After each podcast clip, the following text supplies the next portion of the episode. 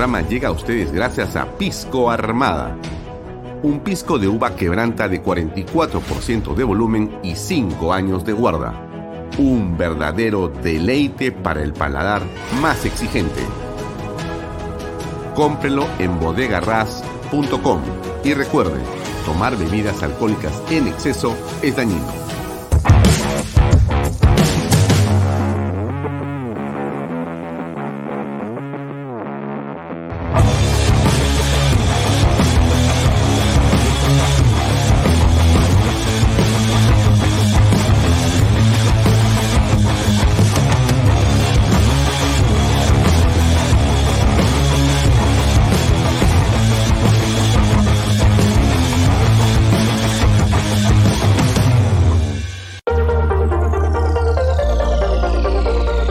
Amigos, aquí en las Lomas de Yura van a poder encontrar las mejores opciones de vivienda, casas, departamentos, para que cumplas el sueño de ser propietario. Por supuesto que la mejor inversión que puede tener tu familia es adquirir una vivienda propia. Hola Elba, ¿cómo estás? Hola Lucía. Elba, todos sabemos que elegir en una propiedad es un negocio sin pierde.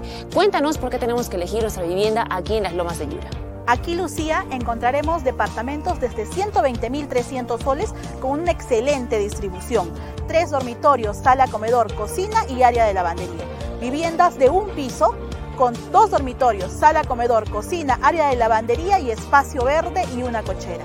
Y para las familias más grandes tenemos opciones de dos pisos, con tres dormitorios, sala, comedor, cocina, área de lavandería, áreas verdes y espacio para cochera y lo mejor es que las viviendas están listas para mudarse y cuentan con título de propiedad.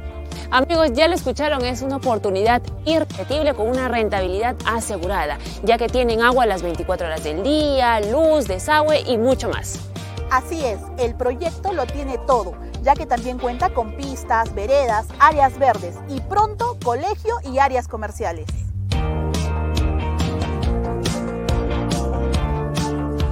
Amigos, es tiempo de ser propietarios y de tener algo que durará para siempre y que subirá de precio rentabilizando tu inversión. Sí, Lucía, es tiempo de poner tu dinero donde se multiplique a cada minuto. Si estás pensando en invertir, puedes alquilar o vender y poner a trabajar tu dinero en tu beneficio desde el primer momento. Claro que sí, recuerden que también es muy fácil adquirir una vivienda aquí en las Lomas de Yura, porque cuentan con bonos de vivienda, además que tienen financiamiento del BBVA. Ahora puedes financiarlo con el ahorro vivienda del BBVA, donde solo tendrás que firmar una declaración jurada declarando tus ingresos. Ya se terminaron los engorrosos e interminables trámites para adquirir un crédito hipotecario y así de rápido y fácil estás listo para adquirir la vivienda de tus sueños. También puedes obtener el bono de techo propio o nuevo crédito a mi vivienda en nuestros tres modelos de casas. No lo dudes más y aprovecha la oportunidad que te da GPR en su proyecto Las Lomas de Yura. Acércate a nuestras oficinas de venta o puedes llamarnos a los teléfonos que aparecen en pantalla. También nos vas a encontrar en las redes sociales y entérate de todas las novedades. Así es, es momento de sacar la plata del colchón y tener una inversión asegurada.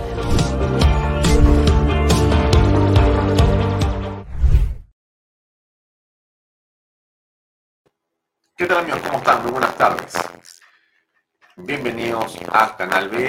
Esto es Vaya Talks. Mi nombre es Alfonso Bahía Herrera, como todos los días, de lunes a viernes con ustedes para comentar la coyuntura y las noticias del día. Hoy es martes 6 de junio de 2023. Vamos a tener hoy una conversación extensa. Tu estado en Arequipa. Perdón, vamos a tener una conversación extensa con eh, quien ha sido eh, director de inteligencia, de la Dirección Nacional de Inteligencia. Vamos a conversar con eh, Juan Carlos Liendo que nos va a acompañar a partir de las 7 y 20 de la noche para poder, eh, digamos, tocar varios temas, pero el más importante tiene que ver con la inseguridad que vivimos en diferentes ciudades del Perú. Estamos tomados en la práctica. Eh, alguien me puso un Sí, disculpe, disculpe, hay un problema con el micrófono. Su micrófono está, haciendo tierra. ¿El mío? Sí, está haciendo tierra su micrófono. hay que actualizar, por favor, para, para, para revisar la configuración del stream del micrófono, por favor. Ah, sí, sí. A ver, voy a mirar un ratito. Gracias por avisarme. Eh, ahora sí, aló, aló, aló, aló, aló, aló. Aló, aló. Ahora está perfecto. Está perfecto, gracias. Gracias, Alejandro. Disculpen, amigos, como ustedes saben, es en vivo y a veces ocurren estas cosas que corregimos a tiempo. Les decía a ustedes que hoy vamos a estar conversando con Juan Carlos Liendo, que es un hombre especialista en el análisis de situaciones diversas y, por cierto, en los temas relacionados a la seguridad y la inteligencia. Él ha sido por unos eh, días director de inteligencia nacional y su experiencia y lo que nos puede, digamos, analizar sin duda tiene una enorme importancia y por eso hemos querido conversar y convocarlo esta noche. Va a estar con nosotros a partir de las 7 y 20 en punto para tocar diversos temas. Si tiene usted alguna pregunta sobre el tema de las mafias, sobre el tema de la policía, sobre el tema de cómo defendernos eh, y sobre lo que puede pasar en el sur del Perú con esta eh, supuesta toma de Lima por tercera vez que está en planeamiento. Bueno, son algunas de las cosas que vamos a conversar con este experto en inteligencia. Antes de seguir, solamente para eh, saludar a todas las personas que se conectan con Canal B y con este programa. A muchos de ustedes eh, siempre están pendientes. Eh, reconozco a varias personas, Zaida, Bueno, Delia Esther, Velasco Martí Corena o Ingrid eh, Jansen Medlin o Yolanda Rita Esther Mostacero Caballero. también está Juan Carlos Sutor presente, Fernando Braschi, muy buenas noches.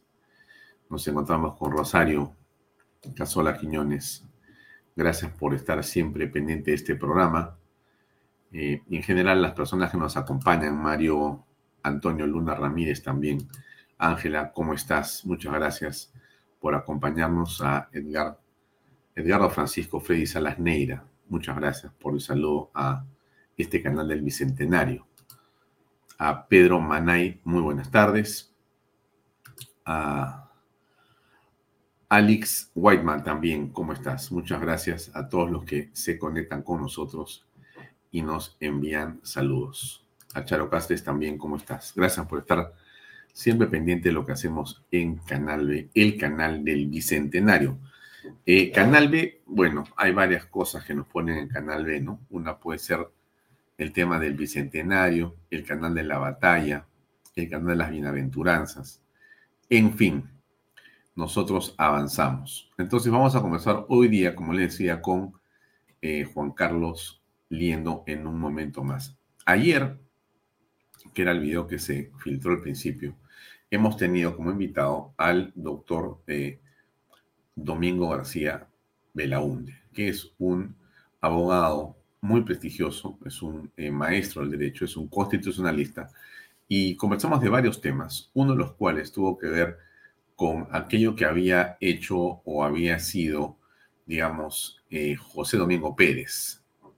José Domingo Pérez ha sido fiscal y después ha querido ser juez en las últimas horas y ha quedado defenestrado. No logró pasar la prueba, las calificaciones fueron insuficientes y simplemente fue rechazada su pretensión. Seguramente se quedará como fiscal y algunos dicen que ni siquiera como eso debería permanecer, pero en todo caso seguramente la fiscalía habrá puesto atención a su intento de ser juez y a las razones por las cuales no pudo, digamos, aprobar los exámenes. Aparentemente no está preparado en derecho. Pero en todo caso, más allá de eso, aquí sí hay un comentario interesante de eh, el abogado Domingo García Belaunde ayer. Se lo pongo para que usted lo recuerde si es que lo vio y si no lo vio, estoy seguro que le va a parecer también suculento.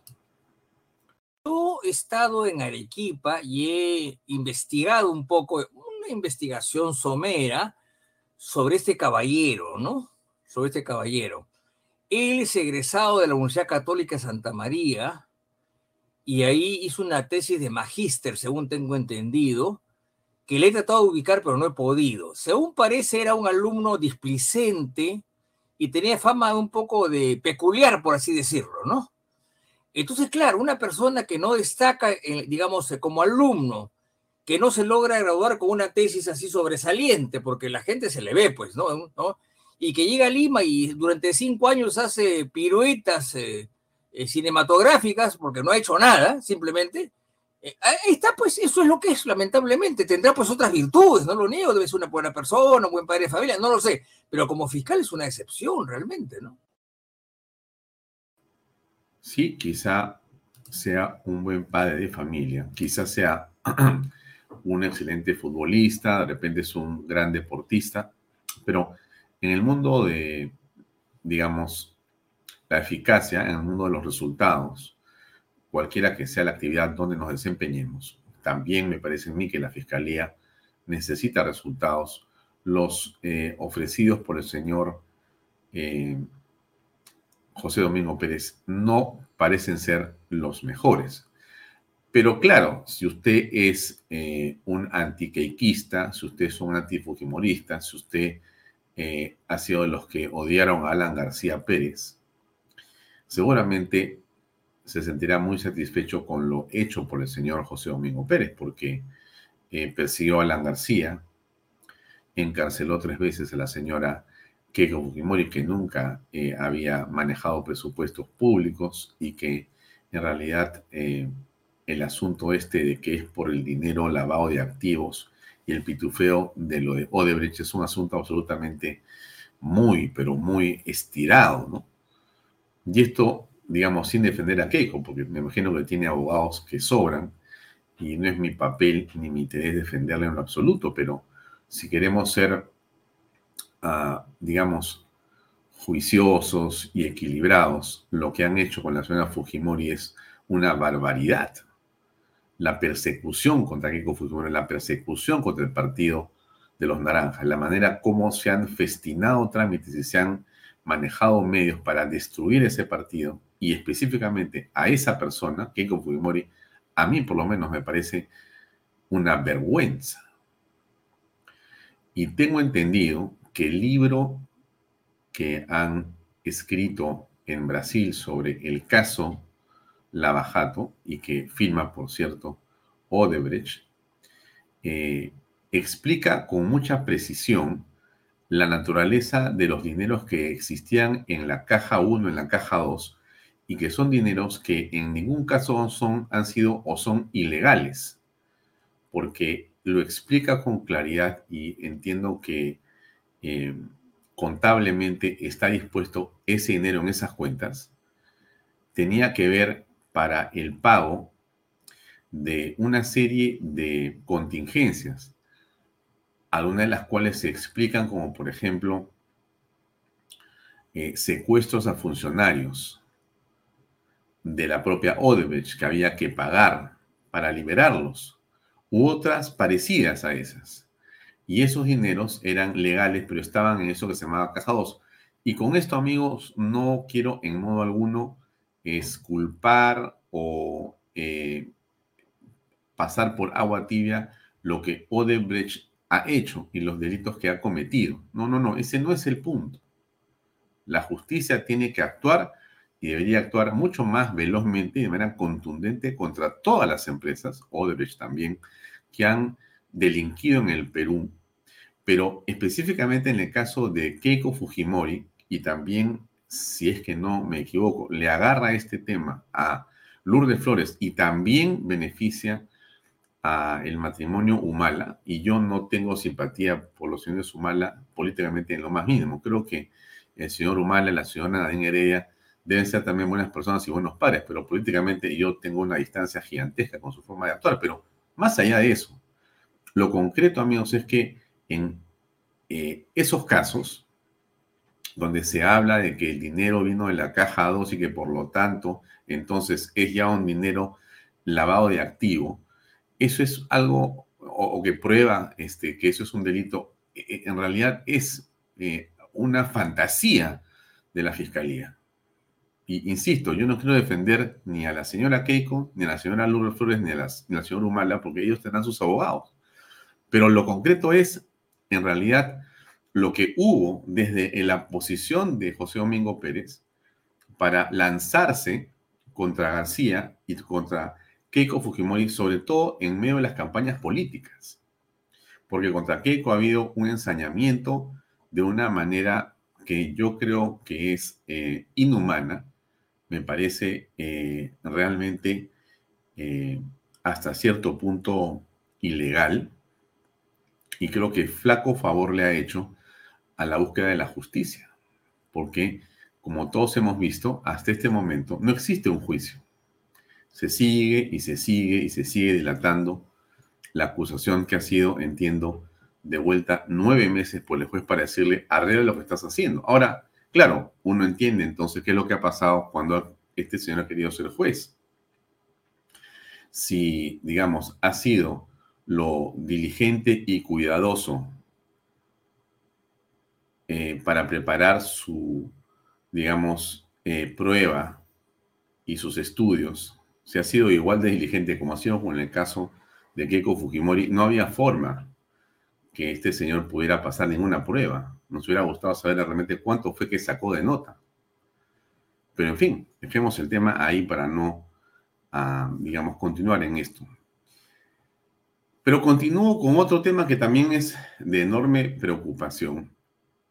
Y los programas de Willax, que son los que están realmente tomando de mejor manera lo que viene ocurriendo con el asunto de la ciudad Oray, ha hecho una serie de descubrimientos interesantes. Una felicitación a los colegas de Willax por el esfuerzo y por la contundencia de sus investigaciones y de sus programas. Me quedo con algo de lo que dijo anoche Beto Ortiz en su programa Beto a Saber, cuando hizo una referencia a que parte de lo que se destinó como fondos para mi vivienda vinieron con la aprobación nada más y nada menos que de otro líder de la izquierda.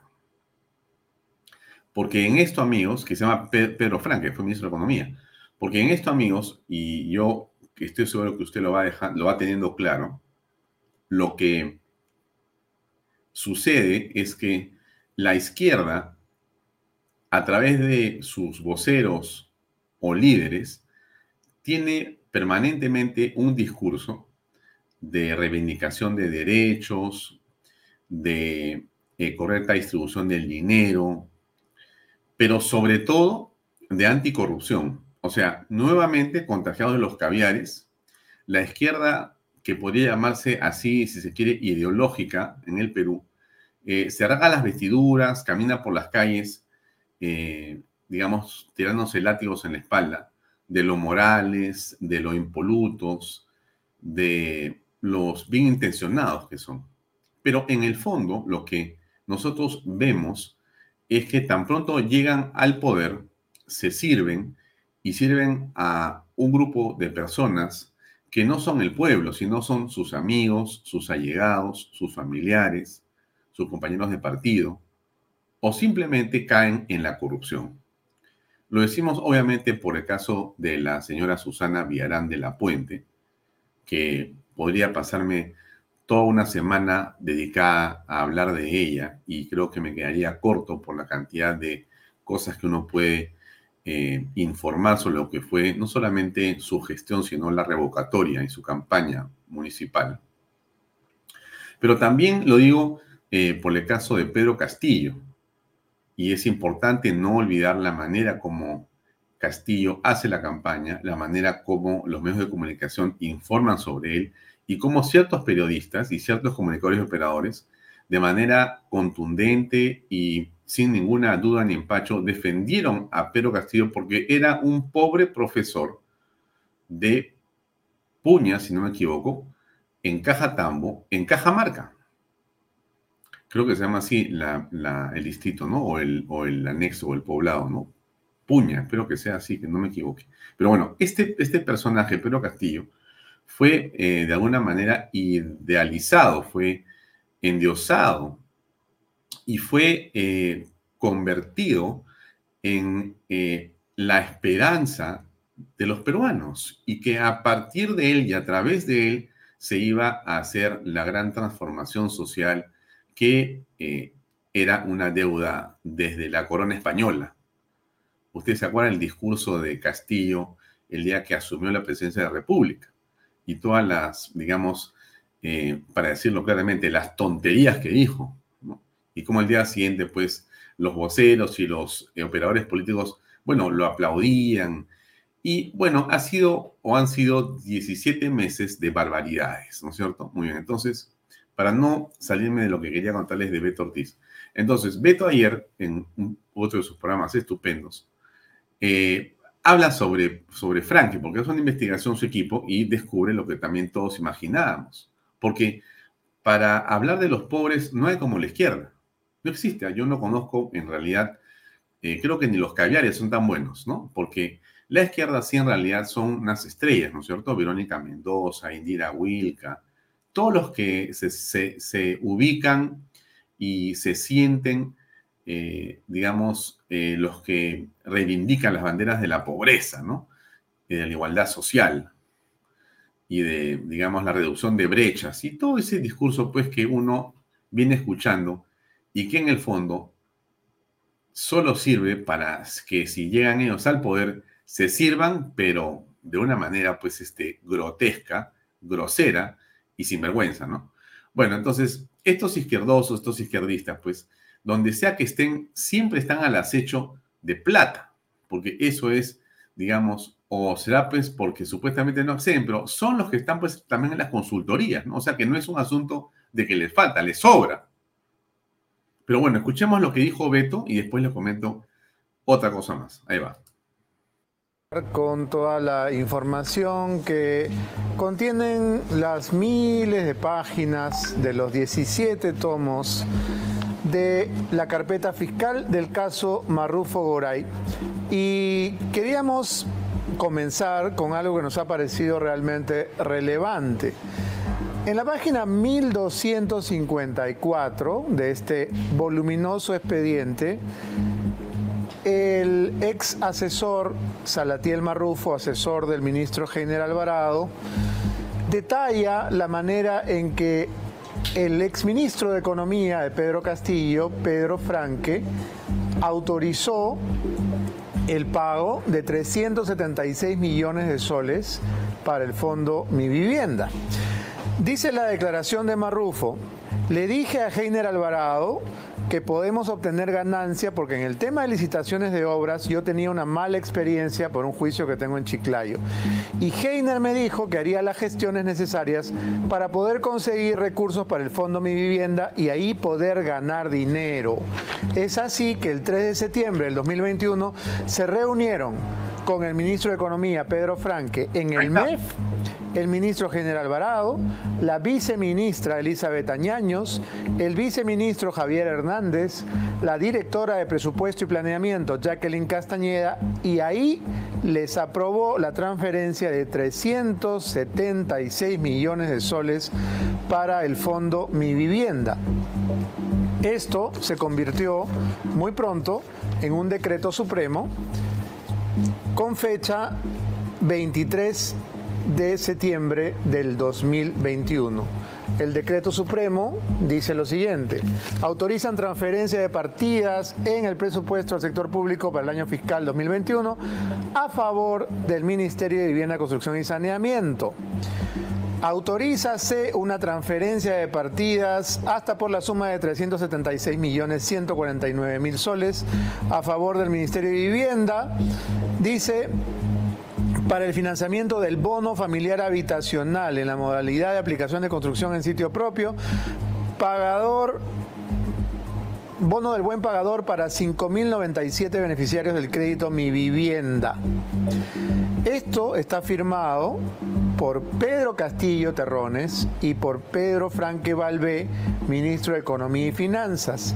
Quiere decir que las decisiones que se tomaban en el Fondo Mi Vivienda, que ya había sido copado por Sada Goray y por las personas que ella colocó gracias a las coimas que le pagó al ministro General Alvarado y a través de él a Pedro Castillo Terrones, eran autorizadas por el propio Pedro Franque. Es decir, que no podemos acá creer o pensar que el ministro de Economía no sabía lo que estaba pasando en el Ministerio de Vivienda.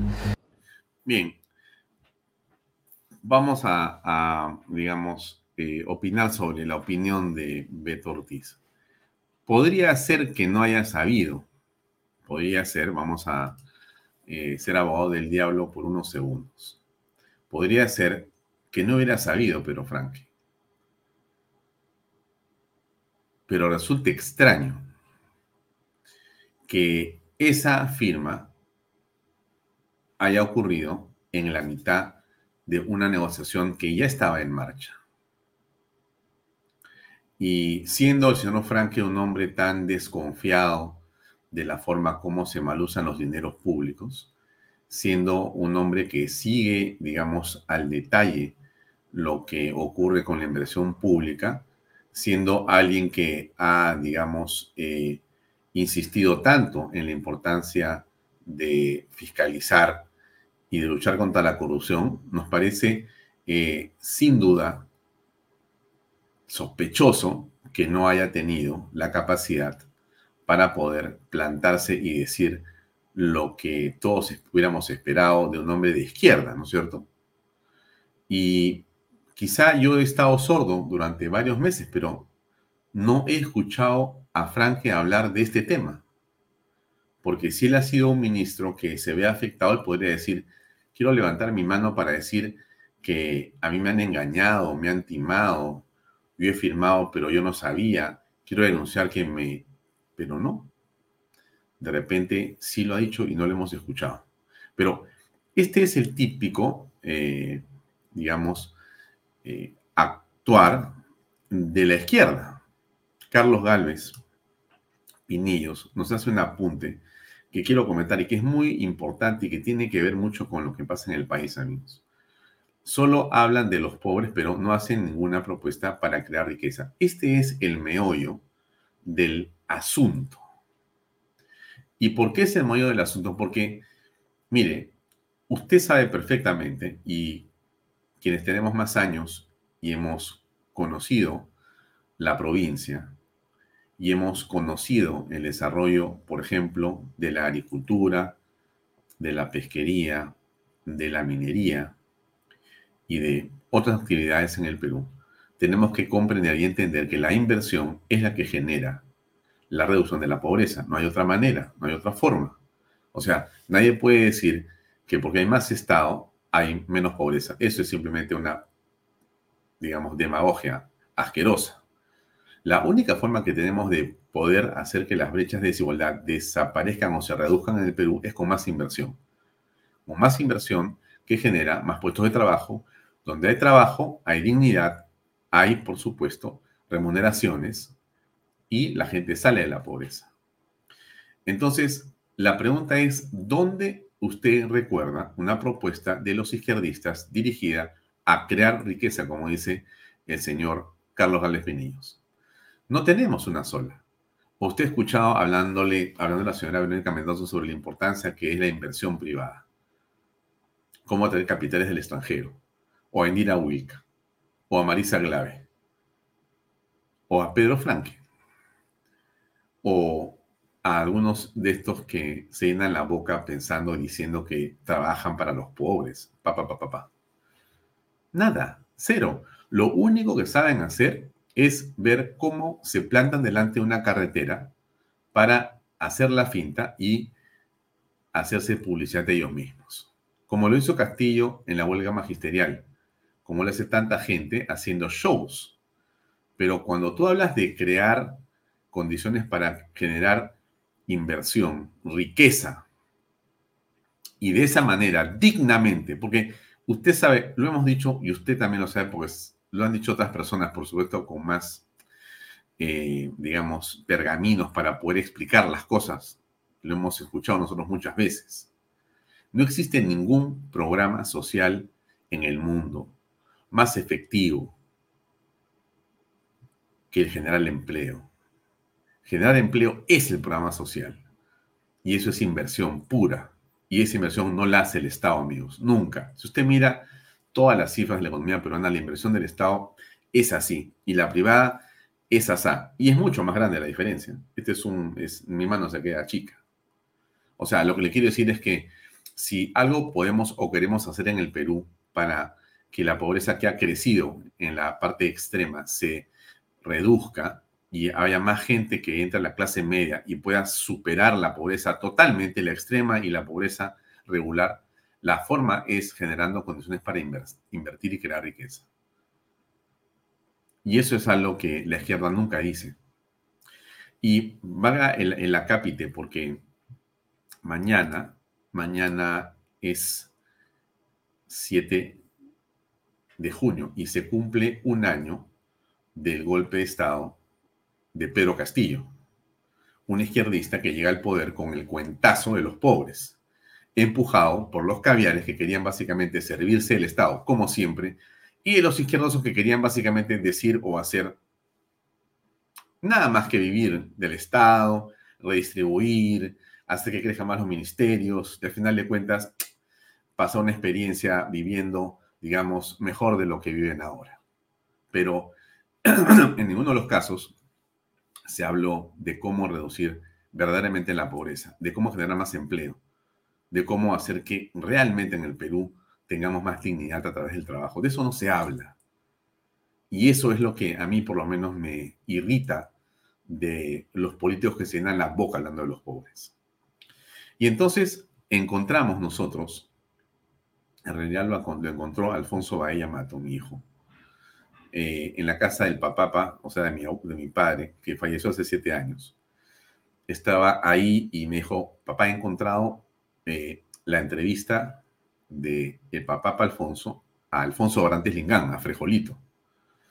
Y entonces, efectivamente, la pasamos de tape en el que estaba a un formato digital y mañana vamos a transmitirla, eh, dura dos horas, una hora mañana y una hora el día jueves, para que usted la pueda ver. Y yo eh, le, sugiero, le recomiendo verla, Alfonso Arandes ha sido un político notable. Uno podría discrepar con él, de hecho, hemos discrepado mucho, mi padre discrepaba con él públicamente y también eh, a través de sus escritos, de su forma de ver, en fin, el Estado. Mi padre nunca ha compartido la ideología izquierdista, sino muy por el contrario. Pero era un líder político. O sea, Alfonso Arantes Lingán era un líder político. Podía tener muchos defectos, pero desde el punto de vista, por lo menos que yo recuerdo y de haberlo visto, no fue un hombre eh, dedicado a la corrupción, no fue una persona amañada eh, para tratar de quitarle cosas a alguien, no fue eh, un hombre que le hizo daño a las personas.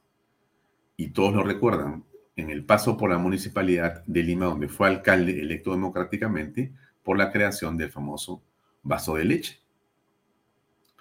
Entonces, mañana vamos a pasar la primera hora, la primera hora que es eh, el reportaje a la vida de Frejolito, porque mi padre hizo un programa que se llamaba Los Caminos del Poder, Los Caminos del Poder. Y la primera hora del programa era la biografía del candidato y la segunda hora era la conversación política de la coyuntura. Y usted va a ver ahí a mucha gente súper interesante. Va a haber gente en, esos programas, en ese programa que está partido en dos, va a haber gente realmente interesante. Y está toda la izquierda unida de esa época. Está Enrique Bernales, Henry Piz, Genaro Ledesma, está Gustavo Mome, eh, o sea, el, papá del actual director de, el fundador de la República, y Breña Pantoja y otros líderes que están ahí en el set y también conversan en esta entrevista que es muy interesante. Así que yo le recomiendo que lo vea mañana, ¿no? Este, y le decía esto porque a, mí me, llama la atención cómo la izquierda logra todavía captar a incautos, cómo eh, sinceramente este, logran engañar a los desprevenidos. Y eso en realidad eh, hay que tenerlo presente. yo, yo, yo creo que sí, no, con esto por si acaso, claro, tampoco quiero endiosar a nadie, menos a Barrantes, ¿no? También, también, por favor, vamos despacio. Simplemente lo que, lo que he querido hacer y la razón por la cual eh, Alfonso y yo, mi hijo y yo, eh, consideramos que era interesante, era porque cuando uno ve la entrevista, lo que se habla, de lo que se, se discute y las posturas en general muestran una política distinta. Claro, han pasado los años, por supuesto. Claro que sí, pero miren el tipo de temas, la forma en que se tocan los mismos. Es como digamos un, un clic al pasado, ¿no? Y algo más que le quiero contar, no existe un registro de Alfonso Barante en una entrevista así nomás.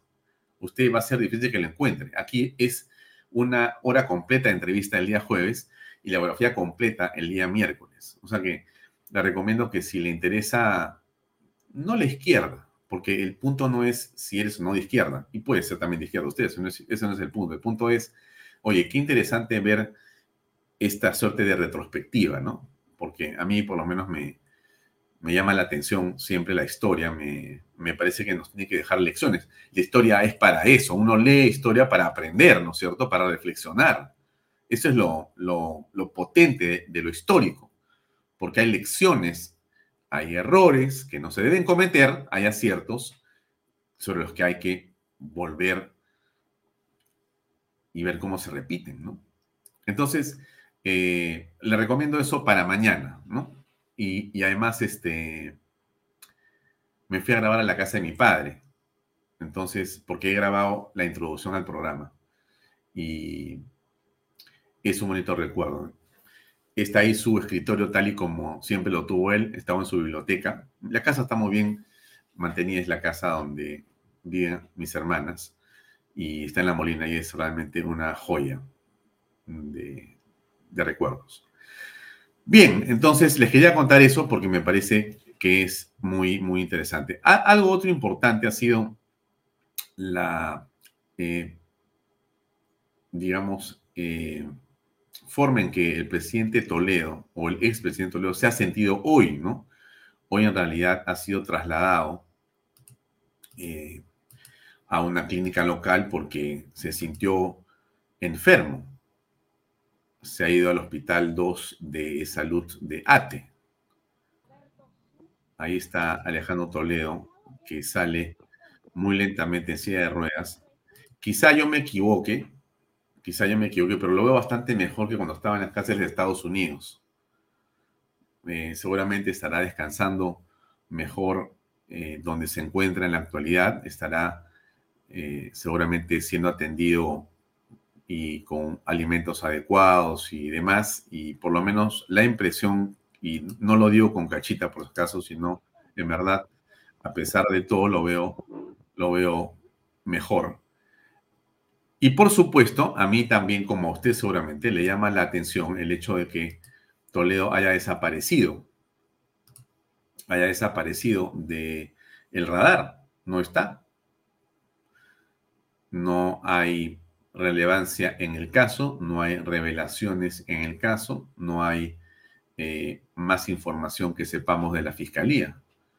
Que hecho sea de paso, como lo dije ayer y lo voy a seguir diciendo hasta que ocurra lo contrario, siento que la fiscalía ha perdido protagonismo en una circunstancia en la cual debe existir un protagonismo.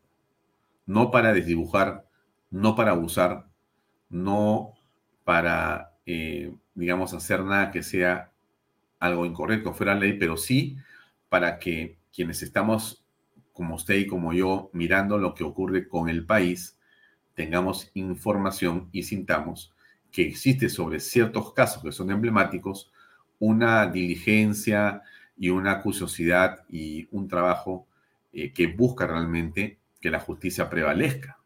Y por eso es que hablamos del caso de Toledo, del caso de Vizcarra, del propio caso de Castillo, Betsy Chávez, Aníbal Torres y todos estos personajes, como los congresistas niños y demás, que eh, en realidad le hacen un flaco favor a la democracia en el país. Ok, eso era lo que le pasó a don Alejandro.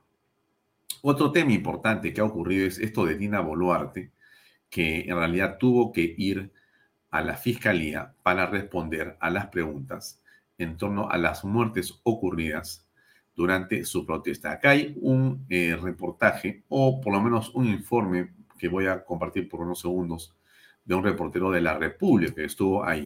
A las 9 de la mañana hasta esta sede principal y ya lleva aproximadamente 20, eh, más de 20 minutos en esta diligencia en la cual está respondiendo las preguntas que se le siguen por las investigaciones en los delitos por genocidio, homicidio calificado y lesiones graves. Ella llegó hasta esta sede aproximadamente 20 minutos antes de su citación.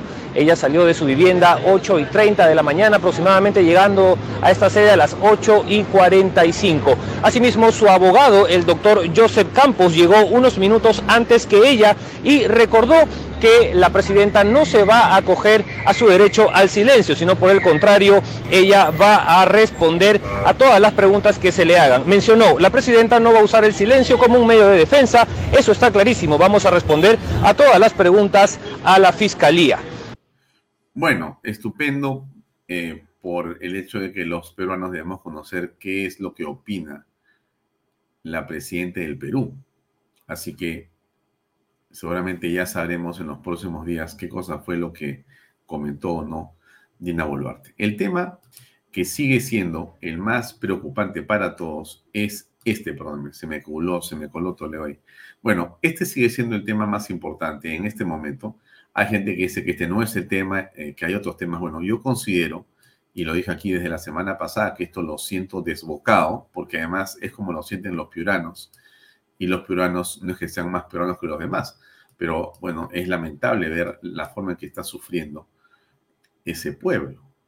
El dengue está en todas partes y está causando, digamos, estragos en toda la República, pero en Piura es peor.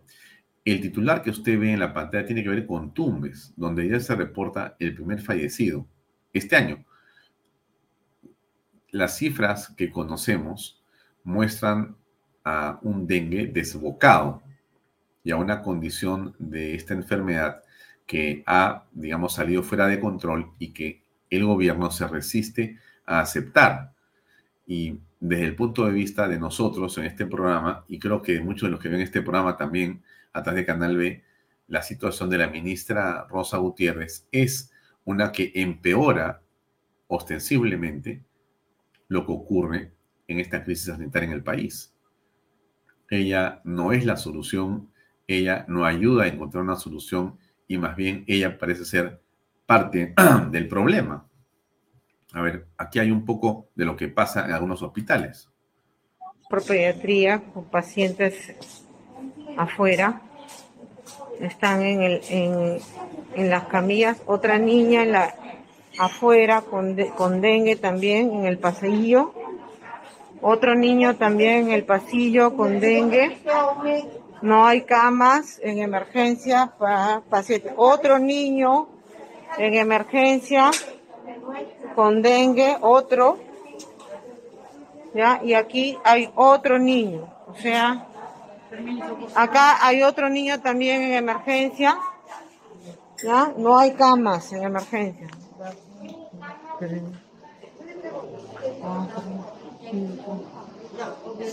Siete niños afuera en camilla, siete niños afuera en camilla.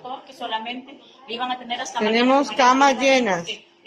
Niño con derrame pleural, con derrame pleural masivo de mitoral derecho con 29 mil plaquetas con epístasis. Hay niños sin cama, sin cama, ya delicados con monitorización, todos dengue.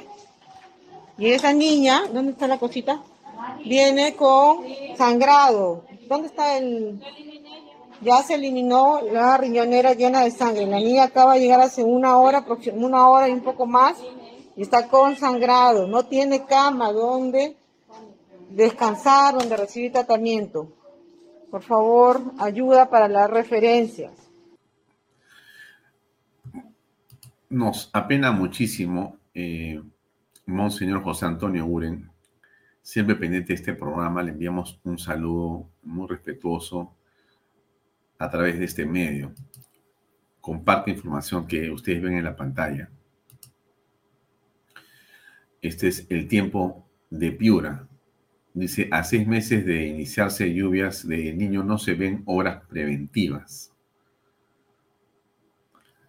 Y abajo, desde hoy, todos los escolares de la región a clases virtuales. En opinión de muchas personas, amigos, esto de las clases virtuales no es otra cosa que la aceptación tácita de que han perdido el control sobre el eh, dengue.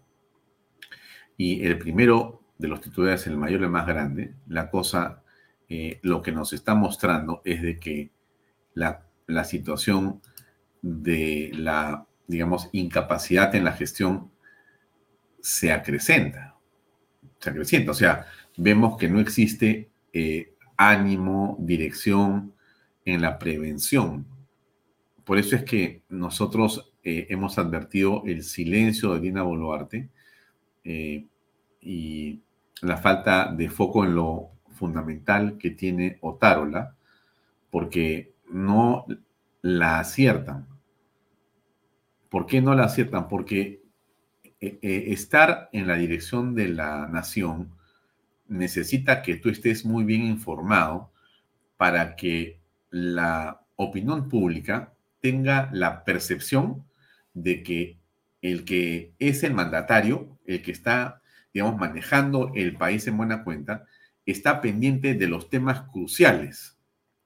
Entonces, una presidenta tiene que tener alguien que le diga, por si acaso, este es el punto, este es el tema, pero no la inauguración que viene haciendo en las últimas, digamos, dos o tres semanas o la presencia en cuanto eventito hay. Discursa, por acá un discursito, por allá un discursito, por acá otro discursito. O sea, la presencia de Dina Boluarte en la política peruana es absolutamente irrelevante desde el punto de vista de los problemas que tenemos en el país. Han pasado seis meses y no hay un problema que ella haya podido asumir para cambiar la relación de ese problema con respecto de la ciudadanía. Un ejemplo claro es lo que pasa con el dengue. O sea, no está resuelto, no se va a resolver.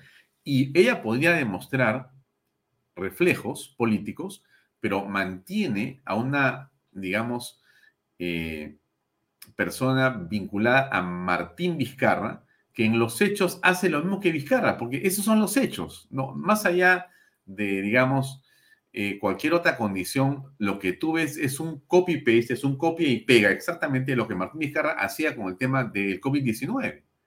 O sea, yo me imagino a la señora Rosa Gutiérrez llamando a, a Martincito para decirle, oye, ¿qué te parece? Pues muy bien, ahora es esto, ahora es lo otro, y haciendo la misma, eh, siguiendo el misma hoja de ruta, porque al final de cuentas son socios políticos. Ella es parte del partido y movimiento político de Martín Vizcarra, que ilegalmente está inscrito, pero no importa, ella es parte de ese partido político. Y quien le da pelota es Lina Boluarte y el señor Otárola, de una manera pues absolutamente incomprensible desde mi punto de vista, ¿no? Acá hay otro reportaje sobre lo que pasa, esto lo, lo envían desde el extranjero, ¿no?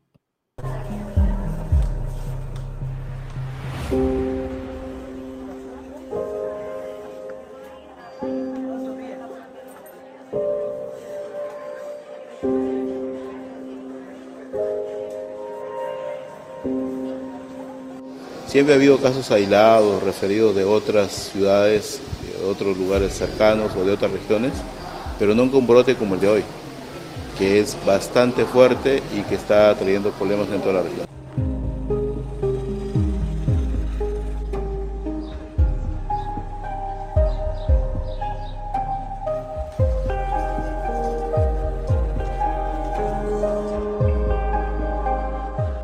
Sí hay hospitales colapsados como el hospital regional. Eh, nosotros estamos, eh, ahorita bajado un poco porque teníamos ocupado casi todas las camas. Todavía tenemos camas disponibles como podrás ver.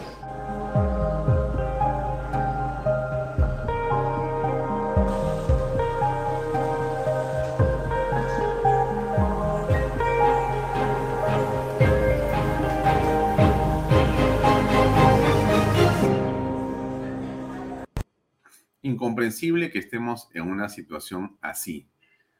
Incomprensible. Pero la señora Dina Boluarte decide mantener a la señora Rosa Gutiérrez. La señora Rosa Gutiérrez ya se fue para atrás con el tema de los funcionarios que había nombrado expertos para que esta comisión, igual a la de Vizcarra, se encargara de resolver. Era, ellos van a decir lo que se tiene que hacer. Me estoy acordando, pues, cuando ella los nombró. Es inconcebible una situación como esta en el país. Inconcebible. Y la señora continúa estando eh, apoyada por el gobierno. Increíblemente. Para que cambie esto.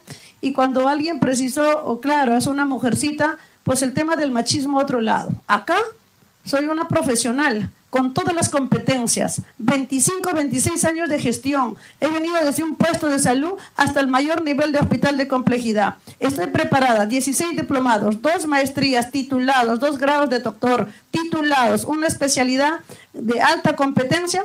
¿Qué más le puedo pedir? Tengo la subespecialidad en infraestructura hospitalaria. Soy uno de los médicos que hace destravios a nivel del país internacionalmente. Bueno, a ver, yo, ay, yo no sé quién ha hecho esta señora, que es una defensa de eso, ¿no? Qué impresionante, realmente. Bueno,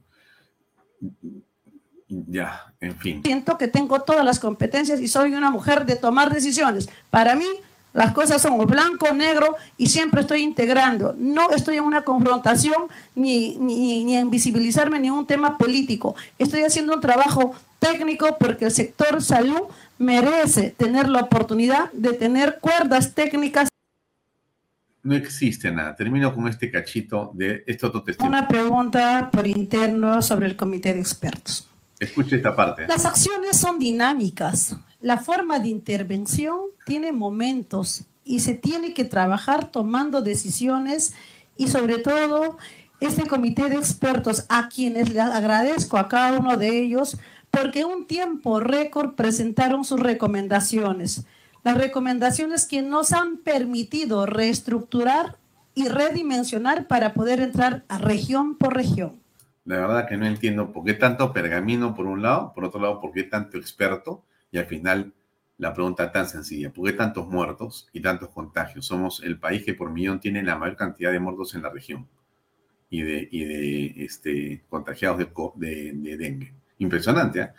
El récord de esta ministra es igual que el récord de Martín Vizcarra. Pero Boluarte, en lugar de reaccionar frente a esto, está pasmada. En fin, de repente yo estoy equivocado, ¿no? Le estamos pidiendo demasiado a la señora Boluarte. Vamos a preguntarle qué piensa el señor Juan Carlos Liendo, ya está acá. Juan Carlos, ¿cómo estás? Buenas noches. Creo que tu, micrófono está abajo. Ahí está. Hola, Alfonso. Gusto verte. Oye, gracias. Gracias por acompañarnos unos minutos. Eh, te agradezco mucho por tu tiempo. Yo sé que estás bien ocupado, pero era porque nos interesa sobremanera eh, el tema de la seguridad y de la inseguridad, pero tú también eres un analista político, porque es obvio que tu labor de inteligencia te lleva a los análisis de escenarios. Entonces, yo te comenzaría por preguntar, antes de entrar específicamente en el tema de las mafias que han tomado parte de los distritos de Lima, de lo que puede pasar en Puno, antes de entrar a esos temas, uno por uno quiero conversarlos contigo en unos minutos. Quería preguntarte, ¿cómo aprecias lo que está pasando eh, en el caso de Dina Boluarte? O sea, eh, la pregunta muy sencilla es, desde el punto de vista de tu análisis, eh, ¿cómo ves después de seis meses, que se cumplen mañana, la labor de la presidenta de la, presidenta de la República? Bueno, la presidenta de la República definitivamente se ha encuadrado en un rol em, muy, muy, que tiene un muy buen soporte. O sea, ha tenido la capacidad, diferente de Castillo, de alinearse con un soporte eh, eh, que, que, configura su acción de gobierno. Lo que ella está haciendo es, es continuar con una agenda con dos prioridades políticas, que es la subsistencia del régimen hasta el 2026, que está en proceso de consolidarla, y cuando ya la tenga segura, la segunda prioridad política es que tanto ella como su primer ministro no vayan a la cárcel. Digamos, cualquier acción de gobierno o Estado se subordina a esa condición. Y vemos las consecuencias como por ejemplo en el sector salud o en cualquier otro sector que requiere decisiones del Estado. Eh, Dina se ha alineado con poderes fácticos y está siendo funcional por el momento. Claro, y lo que tú señalas eh, en los hechos demuestra que no va a cambiar entonces la política sanitaria, porque eh, siguiendo tu razonamiento, no le interesa, a ella le interesa más bien, como dices tú, hacer todo para el 26 y ver la manera de evitar ir detenida o presa con Otárola. Eso es todo su objetivo, salvarse. E, e, efectivamente, y en el caso de la crisis de salud y el dengue, ya es más, anunciado por ciertos analistas, lo único que están esperando es que baje la curva de la epidemia por condiciones propias del clima, que va a suceder, para anotarse como un éxito del Estado y de ahí saltar a, otro tema. O sea, de aquí a un par de semanas eh, o tres semanas, el tema del dengue va a disminuir de su presencia por la mismo, el mismo cambio de, de curva de descenso en función del, factor climático. Bien, entonces, eh, la segunda, digamos, segundo tema que me gustaría conversar contigo ahora sí es lo que pasa con estas mafias.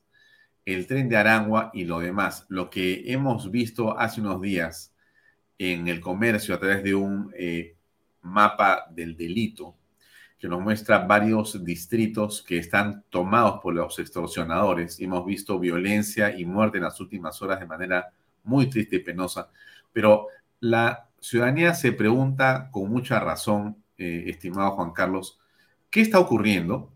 Y en todo caso, ¿qué hace la autoridad? Dicho sea de paso, hemos visto un incremento importante de policías a pie en las calles de Lima, eh, no sé si tiene que ver eso con parte de una estrategia del gobierno, pero vamos con tu comentario, por favor. Sí, eh, empiezo por lo último que mencionaste. Sí, en Lima, en, Lima y solo en ciertas calles de San Isidro, Miraflores, Barranco y San Borja, policías uniformados eh, con trajes de camuflaje asemejando la presencia militar. Eso es lo que hay para contribuir a la percepción de que se están tomando acciones en seguridad. O sea, la decisión concreta que estamos viendo es tratar de generar en cierto sector de la población una sensación de seguridad, que estoy seguro que cuando tú lo ves te da más temor que seguridad, ¿no? Porque ese no es el punto. Eh, y por otro lado, ¿qué está sucediendo en términos criminales? Es un hecho concreto que el grupo denominado el tren de Aragua ha desplazado a la delincuencia de Lima y está desplazando a la delincuencia, por ejemplo, Trujillo, Chiclayo, a las mafias locales eh, eh, peruanas, digamos, ¿no? a los delincuentes peruanos, que en comparación con el tren de Aragua son sumamente sanguinarios. O sea, esto es parte de, de la proyección de la migración venezolana descontrolada y, y, manejada también políticamente desde el gobierno venezolano, que es infiltrar criminales en el país. Eso es lo que está sucediendo. ¿Qué viene? Digamos, una vez que el tren de Aragua consolide su posición dentro del sector del crimen en Lima, Trujillo, Chiclayo, las ciudades del norte principalmente, va a, haber, va a empezar una guerra criminal por el control del narcotráfico, con cárteles mexicanos, con cárteles colombianos, o sea, vamos a ver más violencia criminal. Eso es lo que está sucediendo, Alfonso.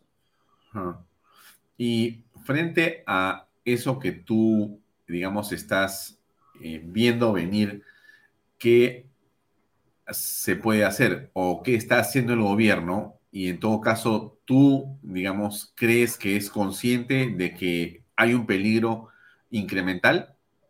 Eh, bueno, el, peligro incremental es un hecho concreto. Los eh, profesionales de seguridad de la policía, de la Fuerza Armada, lo reconocen, lo saben, pero las altas jerarquías del Estado están encuadradas exclusivamente en la misma dinámica de las prioridades políticas de gobierno, que en este caso parecen políticas de Estado. Todo el Estado, en, en todo el nivel jerárquico, todos los tomadores de decisiones quieren permanecer en los puestos y evitar cárcel.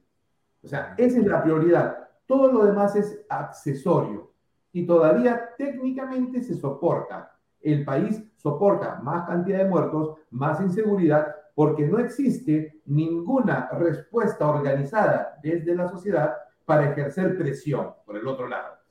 Los poderes fácticos, económicos, financieros, comerciales van para ellos bien porque se anuncia cierta estabilidad, lo cual es cierto. O sea, la estabilidad genera buenas proyecciones económicas. Así Cusco, perdón, así Puno siga sin presencia del Estado por cuatro meses.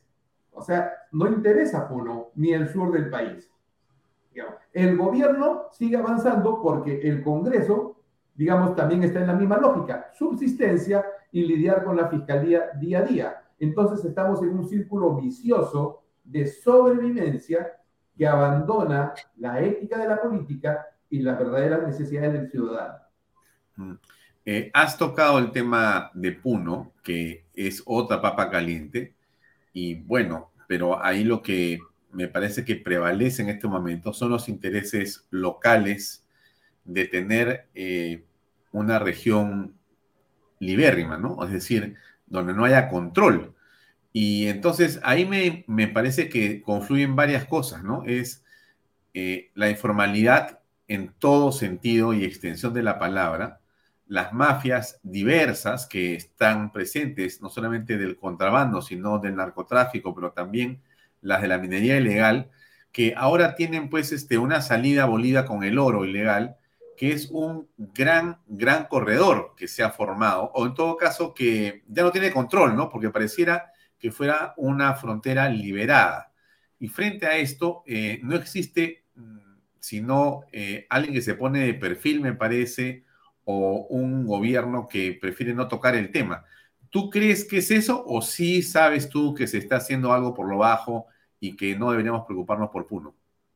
No, definitivamente, digamos, ante las evidencias concretas de los hechos, la posición, la postura de los responsables políticos y de los responsables operacionales de ello, lo mejor es no tocar el tema, porque definitivamente tienes toda la razón. Se ha creado una zona liberada con toda esa eh, fuerza criminal que tiene dos cosas, que tiene proyección política, ojo, sobre el corredor minero del sur, sobre Tangui y Moquegua de salida al mar, tiene apoyo, financiamiento y promoción desde gobiernos extranjeros a través de Bolivia, ese es un hecho, y es un hecho concreto en cualquier análisis militar básico que en estas circunstancias y cada día que pase es inevitable que recuperar esa zona que ya no tiene control del Estado va a causar muertos, es inevitable.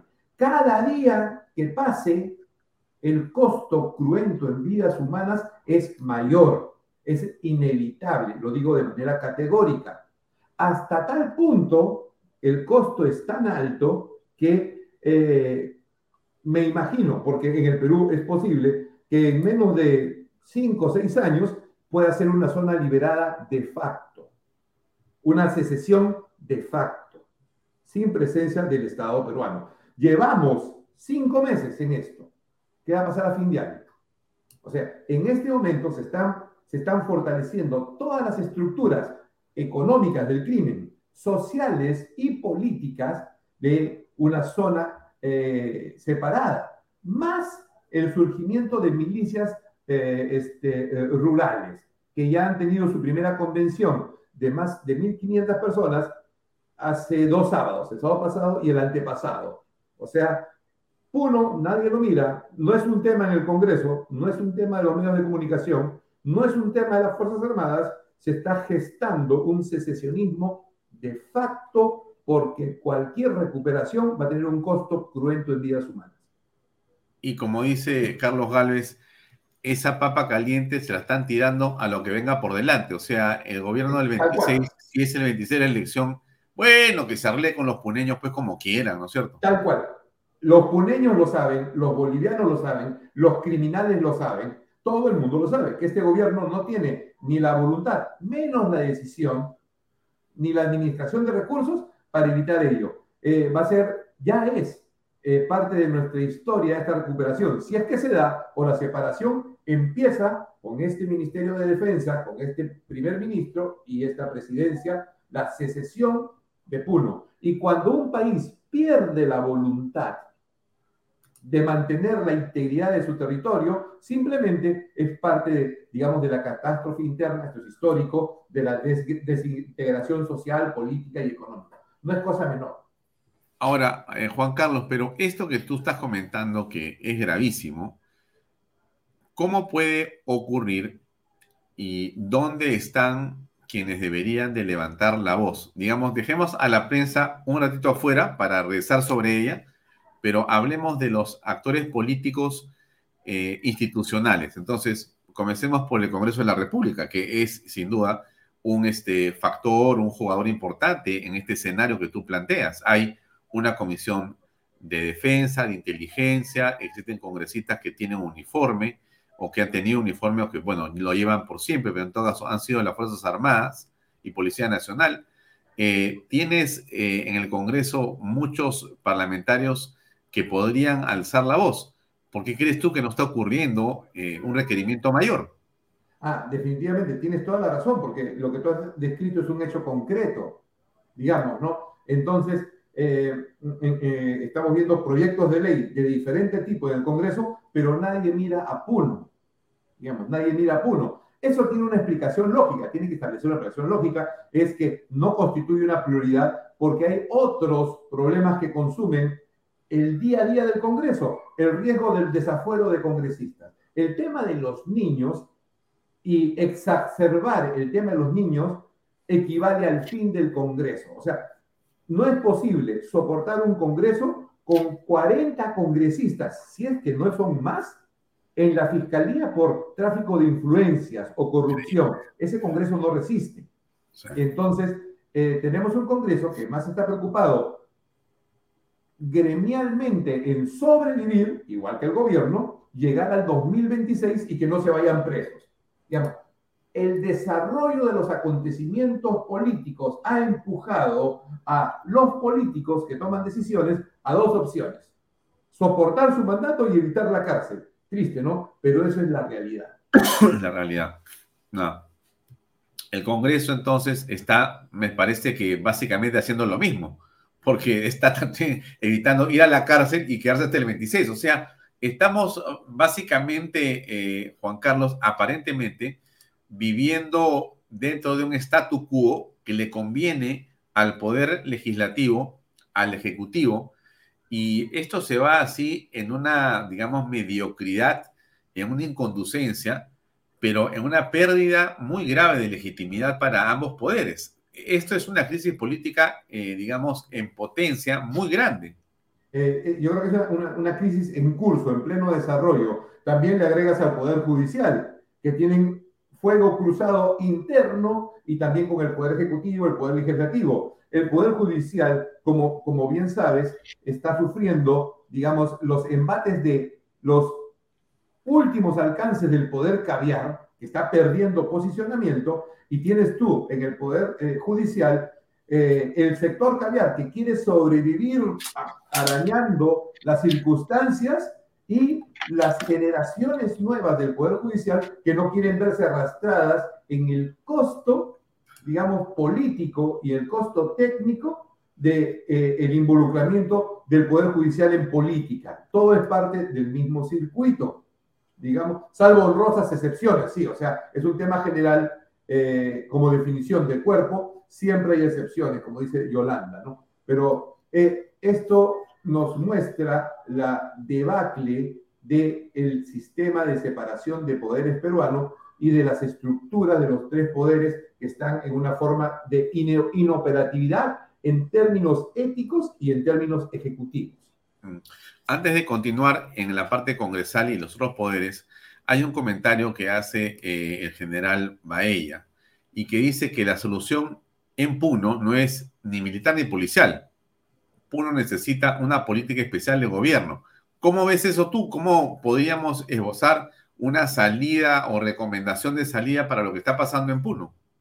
Eh, completamente de acuerdo con el general Bahía en el concepto, pero ninguna iniciativa, ninguna iniciativa de desarrollo especial puede correr en Puno si es que existen fuerzas y voluntades organizadas en Puno que no aceptan ningún, ninguna otra cosa que el proyecto de su separatismo. O sea, si no hay principio de autoridad, no puede correr ninguna solución. Eh, tu título es eh, en la conferencia de hoy un poco cómo enfrentarla, ¿no? Sin principio de autoridad no puedes ejercer ningún tipo de iniciativa. En consecuencia, el, el, factor militar ni policial es, es, solución. O sea, los militares y los policías no solucionan nada de problema de fondo. Son una herramienta para que el, la legítima autoridad, para que el principio de autoridad del Estado, sobre la base del Estado constitucional de derecho, puedan ejercer sus funciones. Entonces, ese primer paso de recuperar el principio de autoridad lo va a tener que hacer, en este caso, el ejército, apoyado por la policía, y va a costar muertos. Esto, esto no es políticamente correcto decirlo, pero es una realidad. Si no hay la voluntad de eso, entonces vamos a tener a uno perdido. Ya, pero regreso a Puno para hacer la siguiente pregunta. Este, entonces, podría ser eh, que el ministro de Defensa, que es un cargo político, dijera, bueno, en realidad, pues yo no puedo hacer mucho allá porque yo básicamente dirijo las Fuerzas Armadas cuando me lo ordena la Presidenta de la República. Y este no es un asunto, como ha dicho el general Baea y el, coronel Liendo, este es, eh, no es un asunto de Fuerzas Armadas ni policiales, por lo tanto, no es mi responsabilidad. ¿Podría decir eso o no?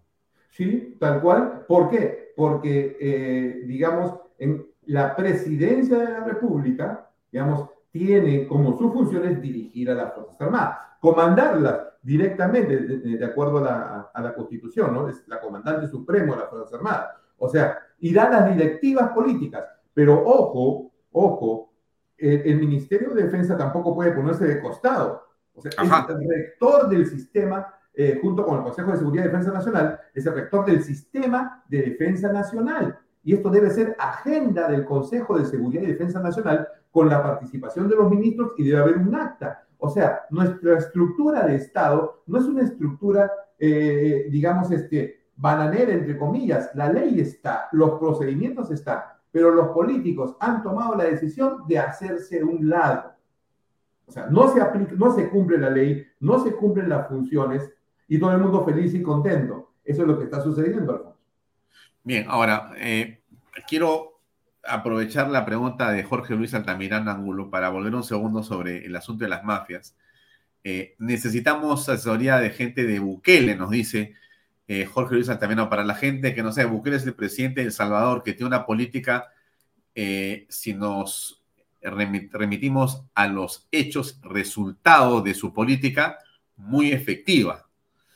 bueno, ¿qué piensas tú al respecto de este comentario de Jorge Luis Altamirano? Eh, digamos, la seguridad y la política tienen un componente fundamental que son en la base, en el fundamento, digamos, locales. O sea, si traemos un marciano, un platillo volador para que nos asesore, eh, el factor determinante es el factor local. El modelo de Bukele es un buen modelo espejo de lo que se puede hacer cuando hay decisión política. O sea, no es el caso. ¿Perdón? No es el caso de Perú.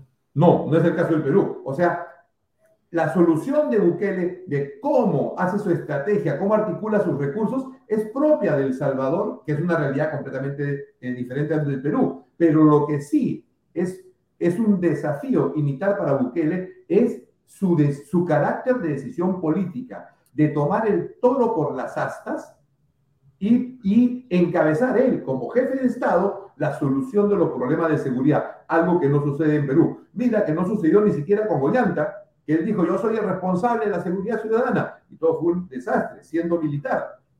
Aquí necesitamos un actor político protagónico que se compre, digamos, el costo de lo que significa administrar, gestionar un país seguro, digno, que se pueda vivir en, en condiciones decorosas, afable, eso va a generar costos. Ya, a ver, eh, Ave César 666 nos dice, considero que un primer gran paso sería salirnos de la CIDH, de la eh, comisión o del sistema de Interamericano de Derechos Humanos para manejar nuestros problemas internos sin tener la presión o injerencia foránea. Yo también vamos muertos. ¿Qué te parece este tema? Bueno, definitivamente, eh, eh, sin, sin, temor de con el temor de, de excederme un poquito, pero es, importante lo que se menciona aquí. Yo, me parece que el primer paso parecería es, es salirnos de la Convención de Derechos Humanos, que necesitamos solo un año. Muy bien. Si nos salimos de la Convención, entonces el camino va a ser más fácil para poder o negociar o renegociar o, o lanzar las reservas del caso eh, sobre el tema de los derechos humanos en, en, el país. Pero aquí hay un punto importante, digamos, ¿no? Eh, la, la, influencia y, y, la necesidad de estar integrados a una comunidad internacional eh, este, es, es importante, pero esa integración no puede estar por encima de la supervivencia del Estado peruano. O sea, la integración, así como está llevada con una corte, con una comisión eh, de derechos humanos que tiene sesgos ideológicos y tiene sesgos políticos por ejercicio del poder, están llevando al Estado peruano a su indefensión.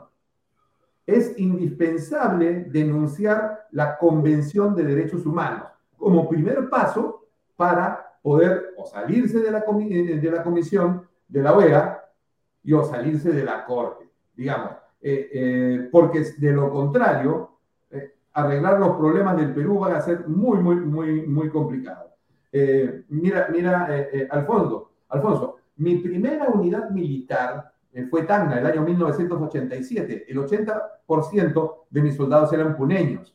Cuando había la ceremonia de su pueblo, yo los acompañaba a sus pueblos en Puno, en varias provincias.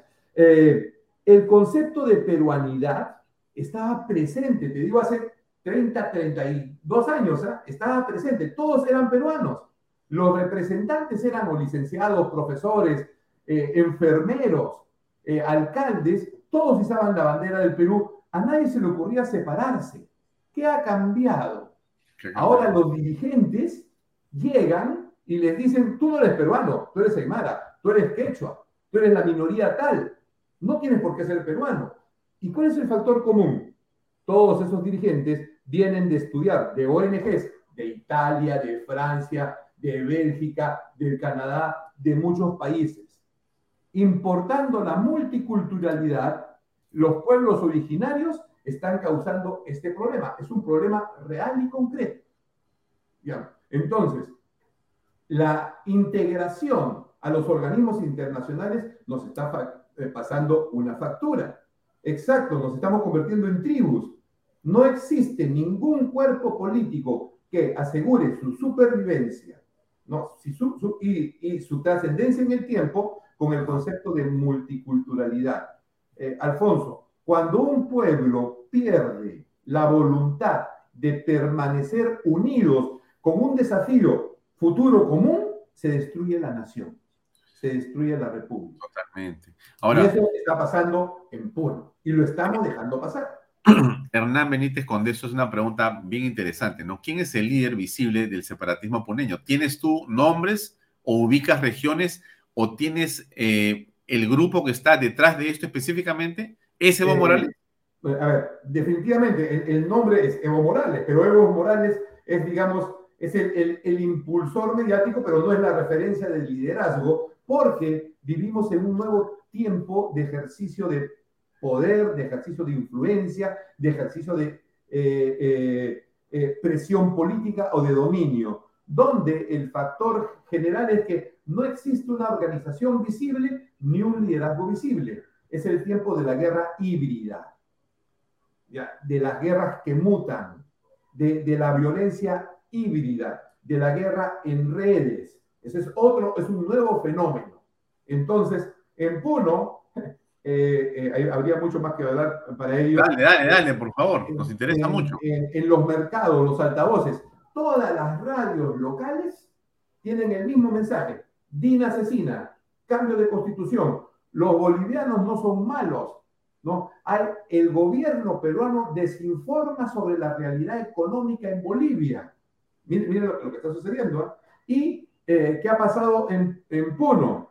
En Puno, las casas de cambio de dólares han cerrado. Digamos. Y los dólares que antes, antes iban hacia, Bolivia, ahora están regresando de Bolivia hacia Puno y lo cambian por soles o por carros, vehículos, equipo, casas. Se está formando una economía paralela muy fuerte. con nexos políticos locales muy fuertes. Se proyecta sobre Tacna, sobre Moquegua y sobre Arequipa. O sea, es un fenómeno político, económico y social lo que está pasando en Puno. Claro, eh, pero no puedes identificar un nombre, un DNI. Eh, eh, exacto, esa es la, la, particularidad. A ver, no se puede identificar uno, pero sí hay varios. O sea, hay varios. este, hay agentes bolivianos, argentinos, incluso llegan con nombres falsos. Este, conferencias convocadas por profesores, jueces, fiscales puneños en asambleas populares, alcaldes, gobernadores. O sea, sí hay una gran cantidad de personas, pero no hay un, único líder. Porque en la lógica del socialismo del siglo XXI, en la lógica de la guerra revolucionaria, en el enfrentamiento híbrido, digamos, es la manifestación espontánea del pueblo. Lo que sucede es que, estando estos activistas identificados, nadie los este, lleva a prisión. Siendo autoridades, ¿ah? directores de colegio, profesores, y están en las redes, se puede ver. O sea, es parte del abandono. Ya no hay una organización tipo Sendero Luminoso, no hay el movimiento de liberación Aymara, no existe, porque si existiese, eh, ya tenemos la receta, digamos, eh, cómo neutralizarlo. Eh, vivimos en una etapa de guerra híbrida donde el campo de batalla se llama zona gris. Conviven acciones de paz, acciones culturales, económicas, terrorismo, guerra de propaganda, todo en un mismo escenario. Y eso está pasando en Puno. Ya, pero entonces, obviamente, pues, como dice el general Baella y como tú estás señalando acá, no hay nada que hacer si pensamos que el asunto está en tirar bombas y meter balas porque eso sería, yo creo que contraproducente a grado extremo. En realidad, necesitamos una estrategia para no perder Puno. No sé si por completo, pero bueno, para no perder Puno. Este, pero yo no sé si eh, tú sabes si el gobierno tiene una estrategia. Hasta donde yo eh, eh, pueda conocer, no. Como quien dice, es una palabra casi prohibida desconocer, pero, pero, pero a ver, una acción que evidencia alguna estrategia, más que dejar que pasen las cosas, que se cansen los puneños. Este no es un problema, ojo, este no es un problema, problema de puneños, ¿no? No es un problema de aymaras que quieren rebelarse, no, es un problema de, de influencia externa y de bandas criminales. Ejemplo, cuando yo digo, ¿cómo se soluciona este problema? Digamos, uno va al centro de gravedad, tienes rutas de contrabando, tienes minería ilegal, tienes campos de narcotráfico. Pero eso es histórico. ¿Ah? Eso es histórico. Sí, pero hoy agarra un protagonismo político con intenciones separatistas. O sea, los factores de la estrategia están ahí, simplemente hay que tomar decisiones. Ahora, eh, es muy bonito, de acuerdo, decir, sí, pero no pueden haber muertos, no puede tenemos, este, eh, digamos, que ver la mejor manera, etcétera, etcétera. La voluntad, lo que se está preparando desde el otro lado, nosotros estamos, estamos conversando en la posibilidad de cómo hacer algo civilizado para controlarlo, digamos, eh, mientras en el otro lado el discurso día y noche es vamos a derramar sangre. Día y noche ¿ah? es Dina asesina, los otros son asesinos. Entonces, eh, y eso se ha convertido en ideológico, emocionalmente. Quien conoce la idiosincrasia del puneño, de, la zona sur antondina, eh, eh, puede entender lo que estoy conversando, digamos, ¿no? Entonces, ellos ya tienen el territorio, tienen poder, han tenido representación y apoyo desde el Estado peruano, ya probaron lo que es el poder por abandono del Estado por indiferencia de los políticos, por indiferencia de las autoridades, por indiferencia de la prensa, ya lo probaron y no lo van a soltar. Si tú fueras puneño, dirás, oye, a mí, ¿qué me ha dado el poder del Perú? Mira cómo estamos. Ahora yo puedo ser el poderoso de mi región. Es, es, ese movimiento social de componente político apoyado por el crimen organizado va a tomar está tomando, está tomando forma de secesionismo.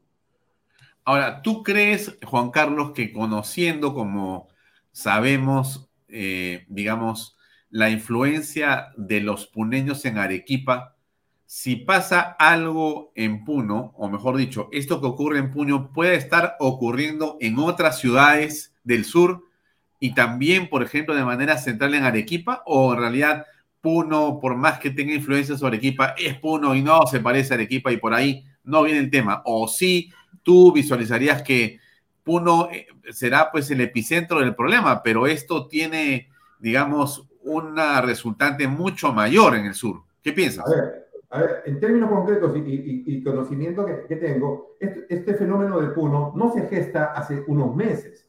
Esto ya tiene en forma estructurada desde el 2007-2008. Está estudiado, está en los planes de operaciones de las Fuerzas Armadas, está en los reportes de inteligencia. Ellos, o sea, lo que está pasando está sucediendo. Pero ojo, es una realidad de influencia impuesta desde el exterior. Ojo, no es, no es local. ¿Qué está pasando hoy? Eh, sobre las ciudades de Puno y Juliaca, por ejemplo, el último paro seco dice, eh, en todos los titulares, el paro ha sido un fracaso. Ha sido 24 horas de paro seco, donde solo ha funcionado la actividad en Puno y Juliaca, pero nadie ha dicho que todas las carreteras alrededor de Puno y Juliaca han estado bloqueadas, sin pase. Sobre Puno hay una media luna al norte del lago Titicaca y al sur. Las ciudades, los distritos que están sobre el norte de Juliaca eh, y al sur de Puno están totalmente fidelizados, copados por estas minorías activas, así como Sendero Luminoso con 4 o 5 controlaban una comunidad, esas mismas minorías controlan la media luna sobre Puno. Esta llamada, por ejemplo, tercera toma de Lima, no, es, no tiene como objetivo tomar Lima. No, van a haber una serie de actividades eh, y protestas en un montón de sitios. No creo que dure más de una semana, pero el objetivo es consolidar el poder político y territorial en Puno. O sea, es una acción estratégica de diversión para cuidar su centro de gravedad que cada vez es más fuerte. Este 7 de junio no se iba a izar la bandera en 17 distritos de Puno que han acordado hace dos semanas. Y solamente va a haber una ceremonia con plaza de armas cerradas, tropas en Puno y Juliaca, pero en el resto de ciudades no se va a izar la bandera peruana. Ni van a ir las Fuerzas Armadas ni la policía. La policía ya no está en ninguna comisaría de Puno, en ninguna que no sea Puno y Julián. Y toda la seguridad, el orden, está organizado a través de grupos que se llaman autoconvocados. Y los maneja FENATE de Sendero Luminoso. Esa es una realidad. Bueno, este, Qué preocupante. un poco de mal humor, un poco de mal no, humor. No, no, no, no, no, no, no, no. Yo, este, obviamente te agradezco por tu sinceridad. Eres un especialista en el tema y creo que todo el público que está escuchando esto no va a dormir muy tranquilo hoy día, pero hay que decirlo, ¿no? Porque yo creo que al final de cuentas tú eres un hombre muy responsable, o eres un profesional a carta cabal y lo que estás tratando de hacer como buen patriota es alertar, porque mal haríamos si esta conversación no se pone al aire, ¿no es cierto? Porque lo que queremos es que la gente sepa. Y como sabemos que nos sigue el gobierno, bueno, que siga esta conversación, a ver qué cosa va a hacer. Pero a mí me parece que cada día es más claro lo que está pasando. El gobierno no le interesa resolver los problemas del país.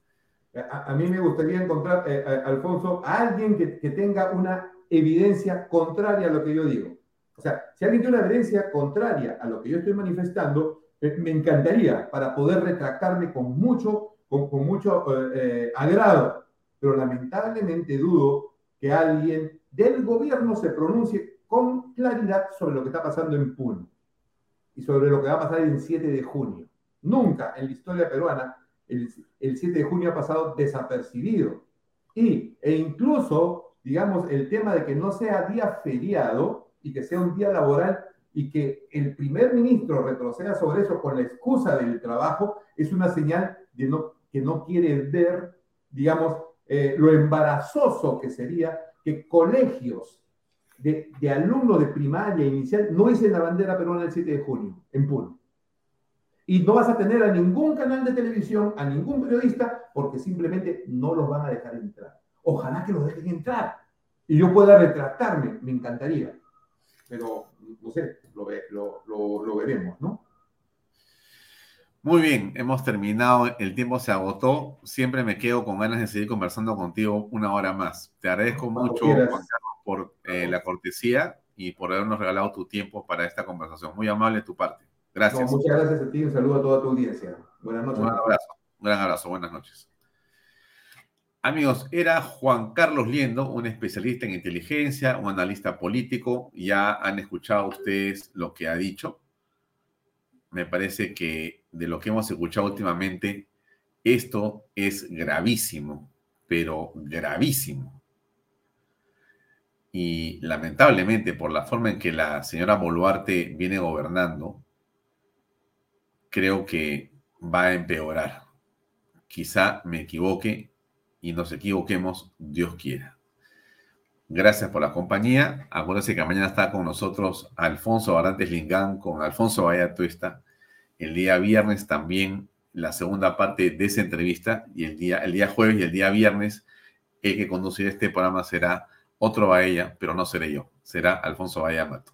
Gracias y nos vemos en los siguientes capítulos de Bahía Talks. Buenas noches. Permiso. Este programa llega a ustedes gracias a Pisco Armada un pisco de uva quebranta de 44% de volumen y 5 años de guarda.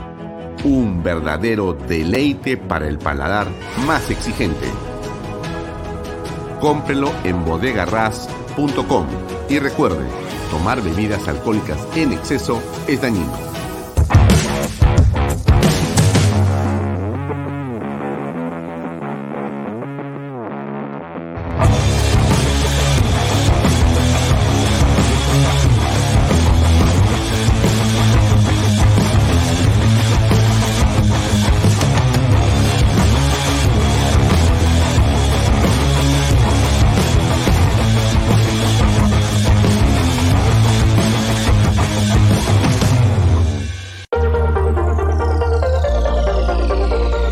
Amigos, aquí en las Lomas de Yura van a poder encontrar las mejores opciones de vivienda, casas, departamentos, para que cumplas el sueño de ser propietario.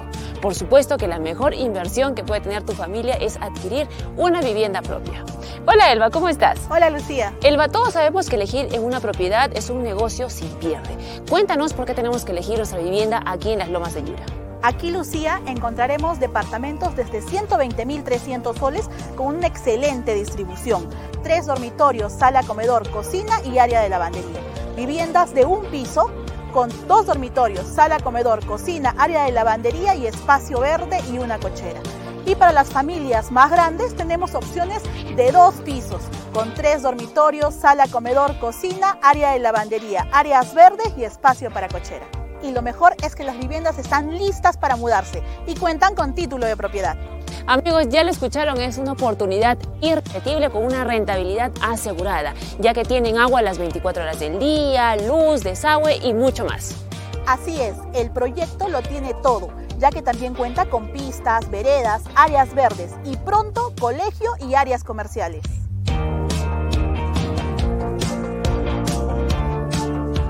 Amigos, es tiempo de ser propietarios y de tener algo que durará para siempre y que subirá de precio rentabilizando tu inversión. Sí, Lucía, es tiempo de poner tu dinero donde se multiplique a cada minuto.